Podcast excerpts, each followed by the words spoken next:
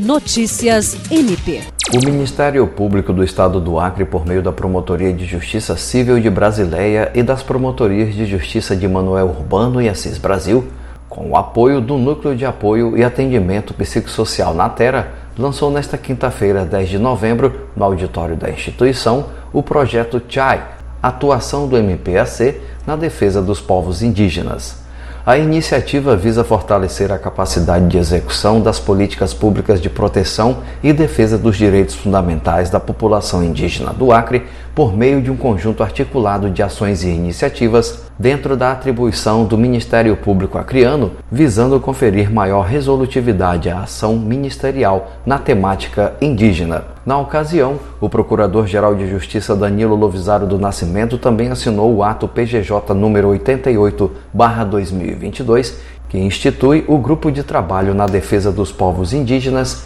no âmbito do Ministério Público do Estado do Acre e disciplina suas atribuições e funcionamento. Falando aos indígenas presentes na ocasião, o Procurador-Geral de Justiça ressaltou que o Ministério Público do Acre está aberto para receber suas demandas e ressaltou o papel da instituição na defesa dos povos originários. Jean Oliveira, para a Agência de Notícias do Ministério Público do Estado do Acre.